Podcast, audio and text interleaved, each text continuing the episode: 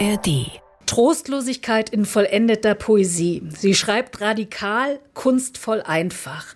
Mit ihren präzisen Beschreibungen der Kindheit eines Mädchens, das in sozialer Kälte in der DDR aufwächst, hat die Schriftstellerin Angelika Klüssendorf die Literaturwelt so begeistert und berührt, dass sie schon mehrfach mit ihren autofiktionalen Büchern für den Deutschen Buchpreis nominiert war. So auch in diesem Jahr mit ihrem Roman Risse, über den wir heute mit der 64-Jährigen reden wollen und aus dem sie liest, im Literaturcafé von NDR1 Radio MV. Ich freue mich, Frau Klüssendorf. Hallo erstmal. Ja, hallo. Ich freue mich auch hier sein zu dürfen in dem schönen Ort Güstrow. Genau. Sie leben ja hier auf dem Land in Mecklenburg und deshalb sind wir zu Gast heute in einer Buchhandlung in Ihrer Nähe in Güstrow in Welt im Buch. Herzlich willkommen auch dem Publikum hier. Mein Name ist Anke Jahns und eine interessante Stunde wünsche ich auch allen anderen Literaturfreunden, die uns wo auch immer jetzt zuhören.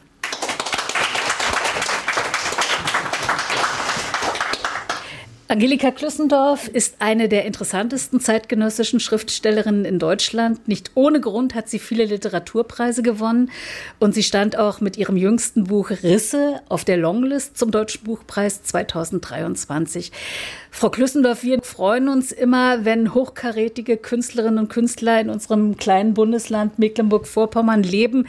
Was hat Sie denn in die Nähe von Gneuen verschlagen? Also erstmal ist äh, Mecklenburg der Ort meiner Kindheit. Meine Eltern waren auf Rügen, auf Usedom Saisonkellner und so habe ich jedes Jahr vom Frühling bis zum Herbst an unterschiedlichen Orten in Mecklenburg gelebt. Meer an der Küste. Sie sind ja im Westen geboren, in Ahrensburg. Das war noch kurz vor der Mauer. Dann im Osten aufgewachsen. 85 wieder in den Westen gegangen. Nehmen Sie uns mal bitte mit auf Ihre wichtigsten Stationen. Also in Ahrensburg, Hamburg geboren, hat folgenden Grund. Meine Eltern waren dort auf einer Urlaubsreise. Ach so. Und da kam ich zur Welt. Meine Mutter hat immer noch Schulden bei dem Krankenhaus. Und dann sind sie nach Perleberg, wo ich die ersten sechs Lebensjahre verbracht habe. Dann sind meine Eltern nach Berlin gezogen. Dort habe ich ein Jahr lang gelebt und dann sind sie nach Leipzig gezogen. Und von Leipzig an begannen dann diese Urlaubsreisen, also im weitesten Sinne ihre Saisontätigkeit in Mecklenburg, wo ich dann auch immer wieder war. 1985 bin ich nach einem Ausreiseantrag, der drei Jahre gedauert hat, also habe ich ihn 82 gestellt, bin ich übergesiedelt nach Westberlin. Ich wollte die Wahl haben. Ich wollte nicht bis zur Rente warten, um reisen zu dürfen. Ich wollte die Wahl haben, aufzuwachsen, wo ich aufwachsen wollte. Das war der Grund. Jetzt war ich in Westberlin und hatte Sehnsucht nach der Leipziger Leberwurst, die es dort nicht gab. Und so rief ich dann im ersten Jahr auch meine Freunde an, die natürlich kein Telefon hatten, sondern dort, ich rief in den Kneipen oder Bars an, wo sie gerade versammelt waren. Und dann kam sie ans Telefon und wir sprachen miteinander. Nach einem Jahr ließ diese Sehnsucht nach und ich begann mir dieses Westberlin der späten 80er Jahre zu erobern. Und das war großartig, weil in Westberlin kamen ja die ganzen, also Wehrdienstverweigerer, bunten Vögel, im weitesten Sinne erinnerte Westberlin auch an den Osten. Also dort war ich dann auch heimisch. Und dann stellte ich meinen ersten Antrag in Darmstadt für ein Stipendium. Das Stipendium wurde mir bewilligt. Und 89, glaube ich, oder 88 erschien mein erstes Buch im Hansa Verlag München. Was war das? Das hieß Sehnsüchte und war eine Erzählung. Wie sind Sie jetzt nach Mecklenburg gekommen? Also was, Na, was, was war zwischendurch? Das ist, also wie bin ich nach Mecklenburg gekommen? Also dieses Umherziehen liegt mir nach wie vor im Blut. Also ich habe äh, zweimal drei Jahre in Frankfurt am Main gelebt. Ich habe äh, in, natürlich immer in Berlin gelebt, zehn Jahre. Und zwischendurch in Brandenburg. Und jetzt in die Nähe von Gneuen gezogen, genau. Ja. Ihre Kindheit haben Sie in Ihren Büchern verarbeitet, vor allem mit Ihrer Romantrilogie April, die hier auch ausliegt. Also die drei Bände Das Mädchen, April und Jahre später. Da äh, beschreiben Sie die lieblose Kindheit des Mädchens und seinen Kampf um Selbstbehauptung. Und der Trilogie ging vor 20 Jahren ein Buch voraus, das man kaum kennt, aus allen Himmeln, hieß der Erzählungsband. Gibt es den eigentlich noch? Der ist nicht mehr verfügbar. Der war schon ein Jahr nach Erscheinen nicht mehr verfügbar, weil das war eine geringe Auflage und ein unglücklicher Start des mhm. Buches. Und jetzt, 20 Jahre später, haben Sie sich diesen Text nochmal vorgenommen, um ihm eine andere Ebene äh, beizufügen. Sie schreiben nämlich darüber, warum Sie damals einige Dinge in diesen Erzählungen nicht benannt haben. Man wusste gar nicht, dass es so stark autobiografisch angelehnt ist bei den Kurzgeschichten. Jetzt haben Sie diesen Erzählungen noch eine weitere Ebene dazugefügt. Warum? Ja, erstens wollte ich, dass die Erzählungen, die miteinander verknüpft sind, also man kann sie nacheinander schon ein wenig wie ein Roman lesen. Sie haben also auch etwas Romanhaftes. Und ich wollte einfach noch etwas hinzufügen. Also wie eine Art schmerzliche Selbstbefragung ist dieser kursive Text. Was habe ich damals vor 20 Jahren geschrieben und was habe ich aus welchen Gründen ausgelassen? Und das ist natürlich, ist ja so eine Sache mit der Erinnerung. Die Erinnerung ist ja schon in dem Augenblick eine Stunde später die Erinnerung der Erinnerung. Und ich setze mich ja aus allen Eindrücken zusammen. Ich bin ja das Ganze selbst. Also was ich vor 20 Jahren geschrieben habe, ist natürlich ganz anders, weil ich inzwischen reflektiv das ganz anders betrachte. Und wenn ich das morgen schreiben würde oder übermorgen, sehe das wahrscheinlich schon wieder anders aus. Die Seele wandert ja. Mhm. Und daraus ist nun der Roman Risse entstanden. Und nehmen Sie uns doch mal bitte mit in den Anfang des Romans. Mhm. Gut, das werde ich tun. Ich habe meine Mutter wieder und wieder sterben lassen.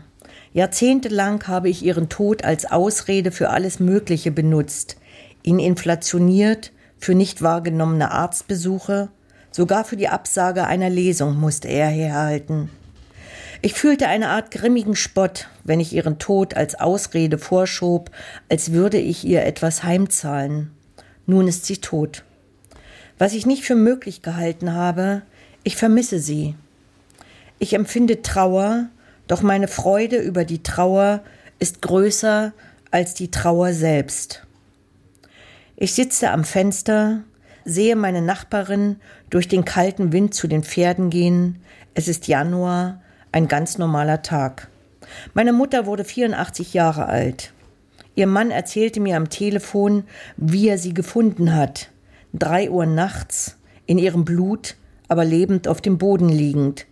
Ich habe sie hochgehoben, sagte er, und die war schwer, das kannst du mir glauben, ich habe sie aufs Bett gehieft, und tatsächlich, dann fällt die da wieder runter, ich habe geglaubt, die will mich verarschen. Die war dann tot, hat ihn nicht verarscht. Sein weiterer Schrecken hielt sich in Grenzen. Kein schöner Tod. War ihr Leben schön? Ich weiß nicht, was meine Mutter als schön oder gelungen empfand. Ich weiß nicht einmal, ob sie es selbst gewusst hätte. Einer unserer letzten Begegnungen fand vor zwei Jahren statt, davor hatte ich sie über 30 Jahre nicht gesehen. Ich war sehr aufgeregt und froh, dass mein Mann mich begleitete. Obwohl ich mich, was mir in angespannten Situationen oft passiert, vor der Tür habe stehen lassen und nur mein funktionierende Fassade den Kuchen aß, den Kaffee trank, wurde mir schlecht. Ich bekam Herzrasen, meine Mutter machte mir Komplimente, versuchte Worte zu finden für ihre Liebe zu mir. Sie war geschminkt, trug eine Goldkette, mehrere goldene Armbänder, Ohrringe, ihre Haare waren makellos blondiert. Eine Hand zitterte, was sie zu verbergen suchte. Sie redete, und ich weiß nicht, wie viel Zeit verging. Nach dem Kaffee saßen wir an einem kleinen Tisch, in roten Sesseln, der Raum kam mir klein und beengt vor, und plötzlich wusste ich, woher mein Unbehagen gekommen war, wenn ich ähnliche Wohnungen betreten hatte. Als Kind bin ich nur heimlich durch das Wohnzimmer gegangen, das mir damals wie ein Ausstellungsraum vorkam. Meine Mutter hatte stets den Anschaffungspreis hervorgehoben, so und so viel hatte das Kissen gekostet, der Fernseher, die Wanduhr. Meine Mutter sagte, wie leid ihr alles tue, wie unfassbar leid. Ich wollte ihr glauben und konnte es nicht. In der Art, wie sie mit ihrem Mann sprach, wurde mir klar, sie hatte keinerlei Instrumente dafür, sich verändern zu können, sie standen ihr einfach nicht zur Verfügung. Ein lautes, verächtliches Räuspern unterbrach ihn, als er mit meinem Mann über Fußball sprach. Es konnte nicht richtig sein, obwohl ihr Fußball egal war, sagte sie, seine Ansicht sei ganz und gar falsch, und als er dennoch darauf beharrte, setzte sie ihren Totentanz in unserem Beisein fort. Du wirst schon sehen, fuhr sie ihn dunkel an. Oh, wie waren mir diese Drohungen bekannt. Während sie mit meinem Mann flirtete, hielt sie sich eine Hand vor den Mund, weil ihr eine Krone herausgebrochen war. Sie sah schräg von unten zu ihm auf, immer noch darauf aus, zu gefallen. Fast wäre ich gerührt gewesen. Ihr Gesicht war verzogen, sie hatte zwei Schlaganfälle hinter sich, doch dann erinnerte ich mich, wie sie mit meinem ersten Freund geschlafen hatte. Ich war 18 und hatte sie beide in meinem Bett vorgefunden. Wie das klingt, vorgefunden. Was soll ich sagen? Mein Bett war unbequem, ein schmales Sofa am Boden, die Holzbeine abgesägt. Mein Freund hatte die Schlüssel zu meinem Zimmer, das ich zur Untermiete bewohnte. War es ihr egal gewesen oder war es eine besondere Art, mich zu strafen? Ich wollte sie danach fragen, all die Monate, die uns noch blieben, doch jedes Mal, wenn wir am Telefon miteinander sprachen, schob ich es hinaus. Vor 20 Jahren hatte sie mich zu meinem Geburtstag angerufen und mit den Worten begrüßt, jetzt wirst du auch alt. Sie hatte mein Erzählungsband mit dem Titel Aus allen Himmeln gelesen. Du hast schon immer gelogen, sagte sie mit Abscheu in der Stimme. Ich legte wortlos auf und nahm mir vor, das Wort immer so selten wie möglich in meinem Leben zu verwenden. Der Erzählungsband erschien in einer sehr kleinen Auflage. Ich hatte die Wahl, genau die Sätze zu schreiben, die ich schreiben wollte. Warum habe ich dennoch Ereignisse ausgelassen oder falsch beschrieben? Es gibt keine Wunden, die nicht verheilt wären, doch es gibt Leerstellen, die ich bis heute nicht zu betreten wagte. Das ist starker Tobak, Angelika Klüssendorf, was Sie da auch über Ihre Mutter heute schreiben. War es erst möglich, nach dem Tod Ihrer Mutter diesen Klartext zu schreiben? Ja, das hat mit dem Tod meiner Mutter zu tun. Also vorher war mir das nicht möglich. Das ist, als hätte ich eine letzte Tür geöffnet. Das ist ja auch eine sehr schmerzhafte Selbstbefragung, als ich dann beschreibe, dass die Freude über die Trauer größer war als die Trauer selbst, weil jahrelang habe ich keine Trauer empfunden. Ich hatte auch keinen Groll mehr auf meine Mutter, weil wie will man mit einem Groll durchs Leben gehen? Also ich hatte ihr verzie längst verziehen, aber sie wusste natürlich nichts davon. Dieses Verzeihen hat für mich stattgefunden. Mhm. Ist denn das eine Art therapeutisches Schreiben, was Sie machen? Oder was ist der Unterschied zu therapeutischem Schreiben? Also erstmal therapeutisches Schreiben ist es überhaupt nicht. Der Unterschied zu therapeutischem Schreiben ist meines Erachtens, dass das eine Fachbücher sind, therapeutisches Schreiben, und mein Schreiben ein Roman. Und ich werde auch oft von Lesern gefragt, ob es mir dadurch besser gegangen ist, wenn ich das geschrieben mhm. habe. Und ich muss das verneinen. Ich habe mich ja mit dem Stoff beschäftigt und in der Zeit, in der ich mich mit diesem Stoff beschäftige, ist es mir eher schlechter als besser gegangen. Mhm. Aber auf der anderen Seite haben Sie ja vielleicht durch das eigene Schreiben eine Art Kontrolle über Ihre eigene Geschichte, sind dem Schrecken nicht mehr so ausgeliefert. Das könnte man meinen. Für die Rezeption des Buches und die Qualität des Buches ist es natürlich völlig belanglos, wie wahr die Erinnerungen sind. Haben Sie eine Erfahrung damit gemacht, also dass man sich, je mehr man sich auseinandersetzt, umso mehr der Wahrheit nähert? Oder ist das ein Begriff, der für Sie da gar keine Rolle spielt? Im Schreiben gibt es keine Wahrheit. Es kann auch gar keine Wahrheit geben, weil das, was man aufschreibt, auch immer etwas Fiktionales ist. Es ist fiktional, weil das Leben einfach vergangen ist. Es gibt ja den äh, Knausgard, der sagt, er erinnert sich an alles genau, was geschehen ist. Und ich muss sagen, er ist ein genialer Lügner, weil das kann nicht sein. Aber es könnte trotzdem sein, dass Sie mit 70, 80 natürlich über Ihre eigene Kindheit noch mal ganz anders nachdenken und vielleicht diesem Buch Risse noch mal etwas anbauen? Das hoffe ich für mich nicht. Ich möchte auch damit abgeschlossen haben. Aber natürlich würde das alles ganz anders aussehen. Das Buch ist vor zwei Monaten erschienen und vor einem Dreivierteljahr habe ich es beendet. Ich würde schon jetzt dieses Buch anders schreiben. Sie schreiben über die Kindheit in den 60er und 70er Jahren in der DDR. Wir haben darüber noch nicht richtig gesprochen. Es geht um eine Familie. Die Familie ist arm. Der Vater ein Trinker, sehr egozentrisch, ein Narzisst. Die Mutter trinkt ebenfalls ohne Empathie ist sie für ihre Kinder. Da gibt es noch eine jüngere Schwester des Mädchens. Es ist eine Familie, die zutiefst verwahrlost ist, würde ich sagen, also auch innerlich verwahrlost. Es gibt auch Gewalt. Und in der ersten Short Story von Risse, da stellen sie uns in einer von diesen zehn Geschichten das Beziehungsgeflecht etwas vor. Sie haben die Kurzgeschichte Die Großmutter im Kirschbaum für uns ein wenig eingekürzt für das Literaturcafé von NDR1 Radio MV. Die Großmutter im Kirschbaum. Die junge Frau schloss das Fenster. Sie wollte nicht, dass die Nachbarn den Streit mitbekamen. Sie wollte nicht schon wieder auf der Straße schief angeschaut werden. Sie wollte so vieles nicht. Auf dem Boden lagen Glasscherben und entkernte Pflaumen in ihrem Saft. Die junge Frau nahm die mit Obst gefüllten Einweggläser vom Küchentisch und versuchte sie in Sicherheit zu bringen. Sie stellte sie in die Speisekammer, in der es kein Licht gab. Ihr Mann lehnte an der Wand und sah scheinbar unbeteiligt zu, wie sie die Gläser vorsichtig einsortierte. Vor Minuten noch hatte es in der Küche wunderbar nach Kompott und Gewürzen gerochen, jetzt roch alles nur noch sauer.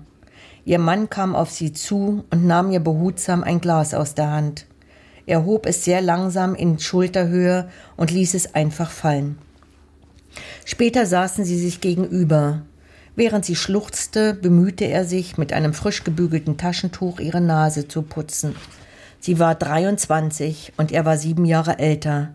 Sie hatten sich am Silvesterabend vor sechs Jahren in einer kleinen Dorfkirche trauen lassen. Diese Art von Streitereien, die oft in wilden Schlägereien endeten, hatte es von Anfang an gegeben.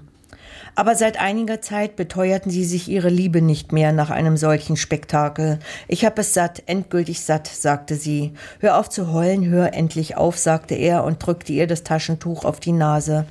Sie erhob sich ruckartig und ging an ihm vorbei, während er mit seinem Taschentuch in der Hand sitzen blieb.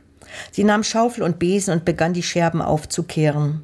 Ich besorg dir morgen neues Obst, sagte er und zündete sich eine Zigarette an. Ich will hier raus, sagte sie, ohne aufzuschauen. Ich will meine eigenen vier Wände. Ich habe diesen Krankenhausmief satt. Es ist nicht meine Mutter, sagte er, und sie spürte sein Grinsen in ihrem Rücken. Und ich habe sie mir nicht ausgesucht, sagte sie. Plötzlich kniete er neben ihr, streichelte ihr übers Haar. Es wird bald vorbei sein, sagte er, nahm sie in die Arme und wiegte sie sanft hin und her. Bald mein Baby, und sie hatte das Gefühl, er meinte wirklich, was er sagte. Ich lag im Nebenzimmer und hörte alles durch die Wand, ich war zu klein, um die genaue Bedeutung der Worte zu verstehen. Es war Abend und neben mir ruhte meine Großmutter und stieß die Luft mit tiefen, raschen Atemzügen aus. An der Zimmerdecke verlief das Schattenmuster der Jalousie, und trotz der Dunkelheit sah ich, wie meine Großmutter mich anlächelte. Sie hatte noch fast alle ihre Zähne, darauf war sie stolz. Seitdem ich auf der Welt war, schliefen wir in einem Bett. Die Engel hätten mich direkt zu ihr ins Zimmer gepustet, hatte sie mir immer wieder gesagt, und ich hatte ihr geglaubt. Wir falteten unsere Hände und sprachen das Nachtgebet.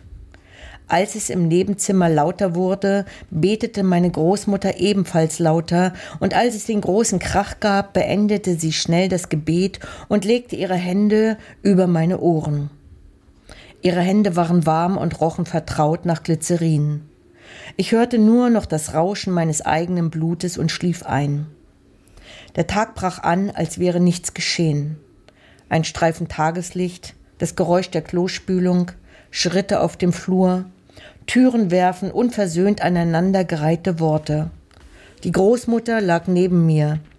Sie hatte die Augen geöffnet und rührte sich nicht. Ich versuchte eine Weile die Luft anzuhalten, und dann schaffte ich es nicht mal mehr auf die Toilette. Ich weiß nicht, wofür ich die erste Ohrfeige bekam. Für die nassen Hosen oder für jene drei Worte, die ich an meine Mutter richtete. Ich sagte, Oma ist tot. Und genau in diesem Moment entstand die Pfütze auf dem Boden. Angelika Klüssendorf mit einer gekürzten Fassung der Geschichte Die Großmutter im Kirschbaum aus ihrem Roman Risse, der vor etwa zwei Monaten im Pieper Verlag erschienen ist. Frau Klüssendorf, es ist eine sehr private Geschichte, die im Familienrahmen spielt, aber sie spielt eben auch in der DDR, wo Sie aufgewachsen sind. Es ist ein Sozialdrama, allerdings keine empörte Anklage gegen das System. Warum haben Sie auf diese sozialkritische Schärfe verzichtet? Weil es mir darum ging, die Geschichte des Mädchens zu erzählen und die fiktional für alle Mädchen in diesem Land sprechen zu lassen. Die Geschichte des Mädchens ist ja nicht DDR-spezifisch. Die Geschichte des Mädchens kann ja überall in Deutschland stattfinden. Also ich habe natürlich das mir vertraute Terrain gewählt, weil ich in Ostdeutschland aufgewachsen bin. Deswegen sind mir Gerüche vertraut, die Wege sind mir vertraut, die Menschen sind mir vertraut. Aber gleichwohl ist die Geschichte des Mädchens eine universelle Geschichte, die natürlich auch im Westen stattfinden kann und natürlich auch heute noch stattfindet. So brutal habe ich über Armut in der DDR eigentlich noch nirgendwo gelesen. Nun bin ich so brutal in der Armut dort aufgewachsen und bin Schriftstellerin geworden und deswegen ist das natürlich auch eins meiner Themen. Mhm. Findet das zu wenig statt, auch in der Erinnerung heute? Das kann ich gar nicht einschätzen. Ich glaube, das ist durchaus im Gleichgewicht. Das wird jetzt auch begonnen aufzuarbeiten, auch von einer anderen Generation, die Bücher darüber schreibt. Aber es ist ja immer ambivalent. Es ist ja nicht schwarz-weiß. Ich habe ja meine Kindheit in der DDR verlebt und trotz dieser furchtbaren Dinge, die mir in meinem Elternhaus auch geschehen sind, hatte ich trotzdem eine schöne Kindheit. Weil eine Kindheit, die hat man nur einmal. Eine Kindheit ist begleitet von Gerüchen, von Freiheiten, von draußen spielen, umhertoben. Solche Augenblicke gab es ja auch für mich. Deswegen liebe ich meine Kindheit in Leipzig. Das Mädchen sagt an einer Stelle, auf eine diffuse Weise hatte ich sogar an den Sozialismus geglaubt, denn er schien alles auszumachen, was ich war. Die Straßen, Gehwege, Wälder, die Schule, die Sachen, die ich trug, der Geruch einer Zwiebel. Alles war irgendwie sozialistisch. Insofern war natürlich auch meine Mutter sozialistisch und ihre Schläge und Schweinereien. Ja, also das stimmt sicher, weil dieses System, in dem wir, in dem ich gelebt habe, äh, da ist das Denken des Staates ja wie eine zweite Schleife dem eigenen Gedanken gefolgt. Ich wäre sehr gerne ein wertvolles Mitglied der Gesellschaft geworden.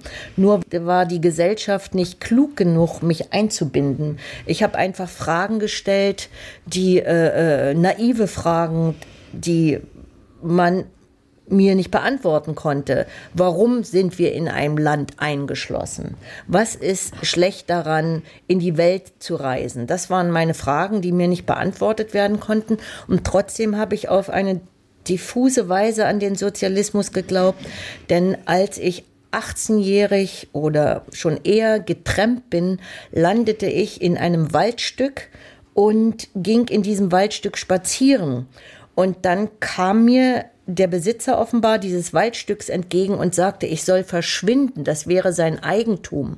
Ich war so erbost, das kann man sich gar nicht vorstellen. Ich habe gesagt, wir sind hier in der DDR, wir sind im Sozialismus, das gehört dem Volk, das kann ihnen gar nicht gehören. Also ich habe daran geglaubt.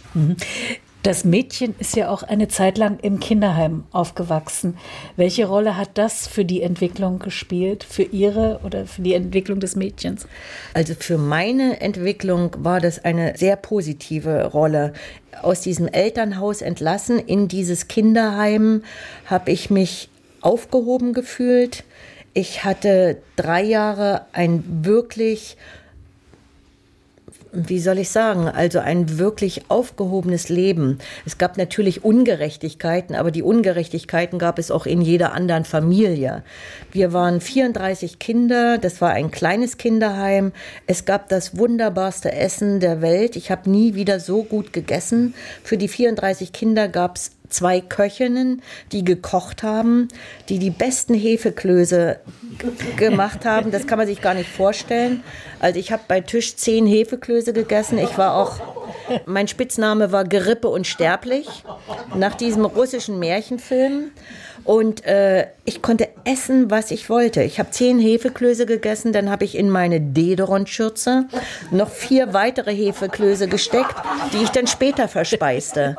Also das Kinderheim war ein guter Ort für mich. Sie beschreiben aber auch in einer Geschichte in Risse eine Krankheit. Als solche wird im Kinderheim die Sehnsucht nach Hause, nach der Familie und das Ausreißen immer wieder beschrieben. Sie waren ja auch eine große Ausreißerin. Ne? Ja, ich glaube, dass mich das gerettet hat, dieses Ausreißen. Ich hatte ja noch eine Schwester, die ist nicht ausgerissen, die war jünger als ich. Wenn mich das Unheil zu Hause erwartete, bin ich mit meiner Schultasche ausgerissen. Ich habe im Wald geschlafen, ich habe in Abrisshäusern geschlafen und bin dann dennoch in die Schule gegangen am nächsten Tag. Und nach einer Woche gab es dann eine Republikfahndung. Dann haben sie mich gefunden der Polizei war ich längst bekannt. Die mochten mich ganz gerne. Aber was sie da auf äh, ansprachen, dass in diesem Kinderheim, ich war allein in diesem Kinderheim und hatte meine Schwester zurückgelassen. Und obwohl das Kinderheim so positiv war, gab es natürlich auch negative Eigenschaften. Wir hatten dort tolle Erzieherinnen, aber der Heimleiter selbst war ein ziemlicher Tyrann. Ich durfte Weihnachten nicht nach Hause reisen. Als eins der wenigen Kinder musste ich im Heim bleiben. Nun muss man dazu sagen, alle Kinder wollen nach Hause zu ihren Eltern, auch wenn sie verprügelt wieder zurückkommen. Sie haben einfach nur diese Eltern und haben Sehnsucht danach. Nur hatte ich nicht nur Sehnsucht nach meiner Mutter, sondern ich hatte auch Sehnsucht nach meiner Schwester. Das Kinderheim lag 60 Kilometer von Leipzig entfernt und nun bin ich mehrmals ausgerissen, um meine Schwester zu sehen, weil meine Sehnsucht mir fast wie eine Krankheit vorkam. Wenn ich Kinderwäsche auf der Leine gesehen habe, dann ist mir übel geworden, weil ich meine Schwester so sehr geliebt habe. Also bin ich immer auf Wanderschaft gegangen. Nachdem ich meine Schwester gesehen habe, wusste ich nicht wohin. Und manchmal wurde ich aufgegriffen und kam dann, das ist die dunkle Seite, der DDR, dann kam ich in ein Kindergefängnis und wusste auch dort nicht, warum man mich eigentlich eingeschlossen hatte, weil es war so ungerecht. Ich hatte ja nur Sehnsucht. Ich hatte ja nichts Böses getan und kam trotzdem in dieses Gefängnis zu Weihnachten. Und da war eine Pritsche und ein Eimer. Da war ich drei Tage eingesperrt. Und nach diesen drei Tagen ist man dann runter geschickt worden in, äh, ins Erdgeschoss und äh, dort habe ich dann Kartons gefaltet. Mhm. Also das ist eine Stelle in dem Buch, die einen den Atem stocken lässt. Aber es gab noch eine andere Stelle, die mich auch sehr mitgenommen hat beim Lesen, sage ich mal. Die Mutter ist ja auch gewalttätig. Wir lernen sie jedenfalls in einer Geschichte als gewalttätig kennen. Sie verkleidet sich einmal als Gespenst, weil sie glaubt, ihre jüngste Tochter hätte ihr 50 Pfennige gestohlen. Äh, sie macht dem Kind Angst, erpresst ihm ein falsches Geständnis mit Nadelstichen, auch richtig brutal mit Blut. Äh, aber dabei war waren sie es, die größere Tochter, die das Geld gestohlen hatte. Aber es ist auch so nachvollziehbar, dass sie oder das Mädchen in dem Buch so viel lügen muss, so viel tricksen muss, stehlen muss, um durchzukommen. Es muss verschlagen sein. Ich hatte beim Lesen also wirklich richtig Hochachtung vor diesem Mädchen. Macht so eine Kindheit vielleicht resilient? Kann einem da nichts mehr passieren im Leben? Das glaube ich nicht. es kann einem noch eine Menge passieren. Aber bestimmte Dinge eben nicht mehr. Also ich bin resilient geworden, vor allen Dingen durch das Lesen. Wenn ich in meiner Kindheit und Jugend nicht gelesen hätte, wenn ich diese Gegenwelten nicht gehabt hätte, dann hätte ich es nicht geschafft. Dann wäre ich heute keine Schriftstellerin. Bücher sind meine Lebensretter gewesen. Es ist ja manchmal so ein Klischee, dass man sowas sagt, aber bei mir war es die, einfach die Wirklichkeit. Ich habe die Gegenwelten gelesen und in den Büchern wahrgenommen, da gab es ja auch Gestalten, es gibt von Nöxe, Ditte Menschenkind, das habe ich damals gelesen. Die haben es einfach auch geschafft. Also es gab Figuren wie mich, die ins Leben entlassen werden konnten und eine Perspektive hatten. Und dann natürlich gab es die Gegenwelt der fantastischen Abenteuergeschichten. Mein Lieblingsbuch in der Kindheit war Der Graf von Monte Cristo und das habe ich versucht abzuschreiben, weil es nur in der Bibliothek war. Also Bücher waren mein Elixier. Also Sie beschreiben das in dem Buch Risse, dass Sie sehr früh Halt in der Literatur und im Schreiben als einzig verlässlichem Raum fanden. Denn in all der Ausweglosigkeit gab es immer eine Sehnsucht. Diese Sehnsucht war darauf gerichtet, dass ich mir all das, was passierte, merken musste und erzählen, wenn auch ganz anders. Es sollten Abenteuergeschichten werden. Es war das, was mich den Schmerz ertragen ließ, ohne abzustumpfen. Später dachte ich, später. Ja, später ist genau dies geschehen und eigentlich ist das ein kleines Wunder. Ja, wann haben Sie angefangen zu schreiben? Gedichte, Tagebücher mit 13, 14 und meine erste Veröffentlichung mit 20 und zwar damals in der westdeutschen Zeitschrift Litfass. Das wurde rübergeschmuggelt, das Gedicht. Ich bekam 50 Westmark und kaufte mir meine erste Levis. Das kann, glaube ich, jeder nachvollziehen. Ne? Das kennen wir. Das Mädchen in dem Buch, das lebte auch eine Zeit lang beim Vater. Und wir wollen jetzt einen nächsten Auszug hören, bitte. In einer kühlen, schnörkellosen Sprache zeichnen Sie ein Bild vom Vater in der Geschichte Hölle und Himmel. Angelika Klüssendorf, also im Literaturcafé von NDR 1 Radio MV mit einem gekürzten Teil aus ihrem Roman Risse. Es ging auf Ostern zu und mein Vater würde sich verändern.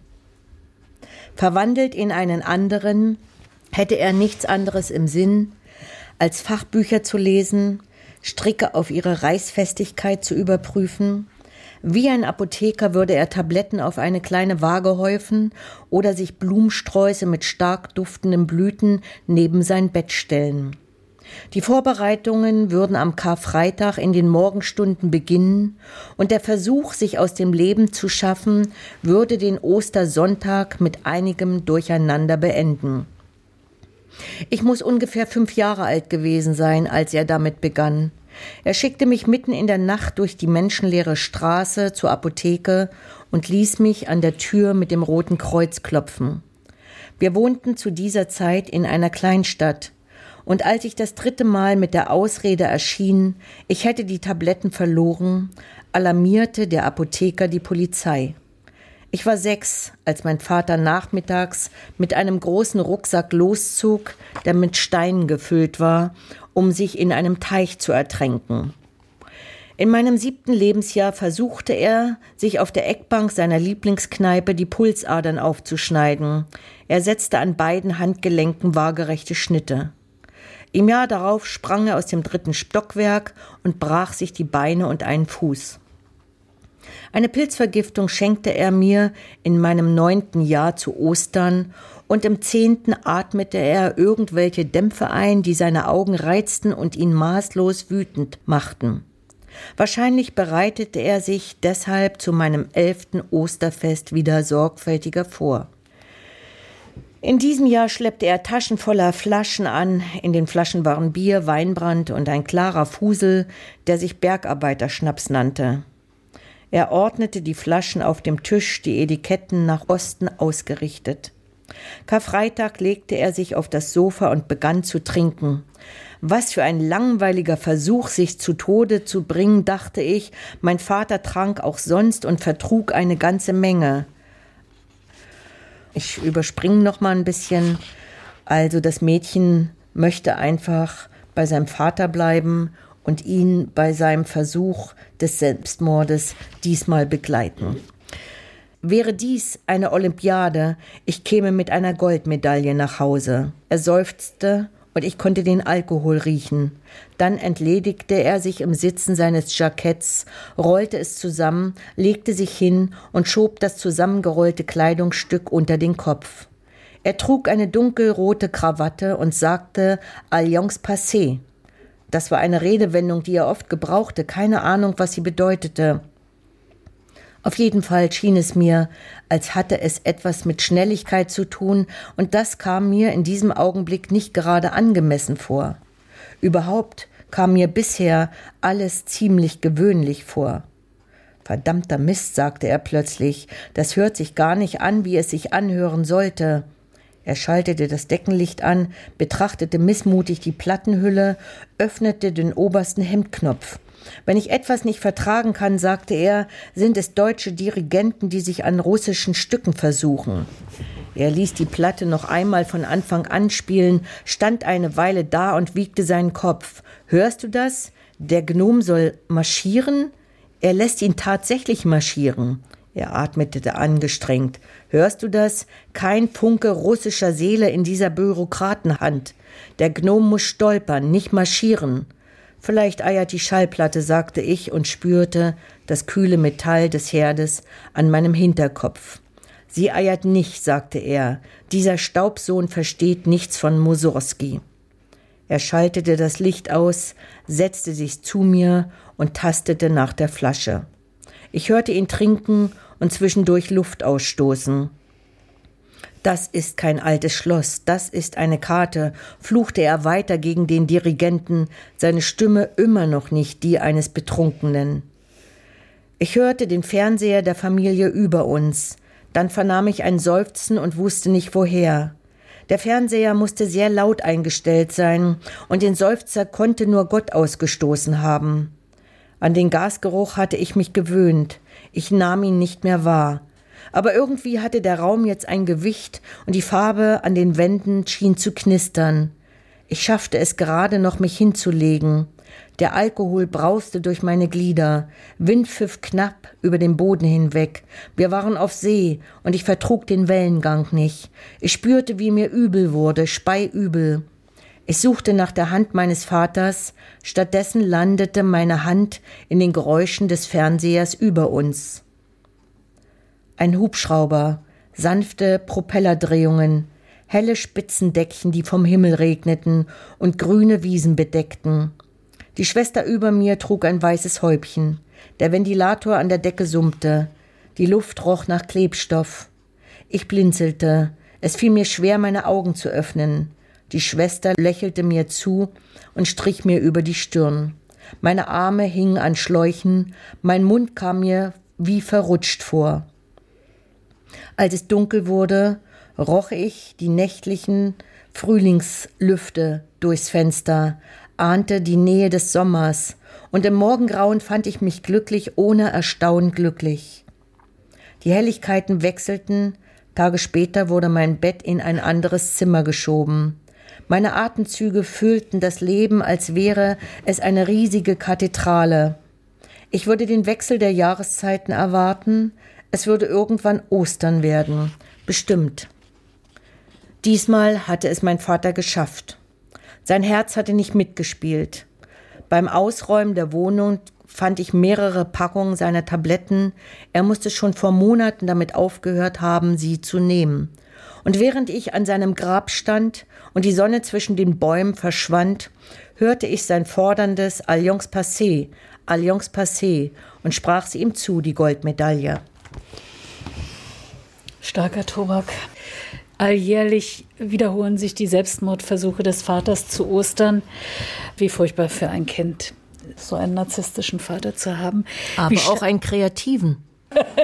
Also das mit dem Humor, das ist ja wichtig für Sie, dass Sie da auch eine humorvolle Ebene einziehen. Ja, also es ist für mich wichtig, weil natürlich ist das fiktional. So viel Fantasie hatte mein Vater nicht, obwohl ich die Fantasie natürlich von ihm auch in den Kindertagen mitbekommen habe. Er war ein Hochstapler, er war ein Heiratsschwindler und er war ein Krimineller. Er hat auch, wie ich in dem Mädchen beschreibe, versucht zu malen. Er hat Bücher versucht zu schreiben und mit dem Heiratsschwindler, das ist ja auch eine Art krimineller Energie. Das muss man sich auch erstmal ausdenken. Und hätte ich meinen Vater nicht, so absurd und grausam das klingt, würde ich vielleicht keine Bücher schreiben.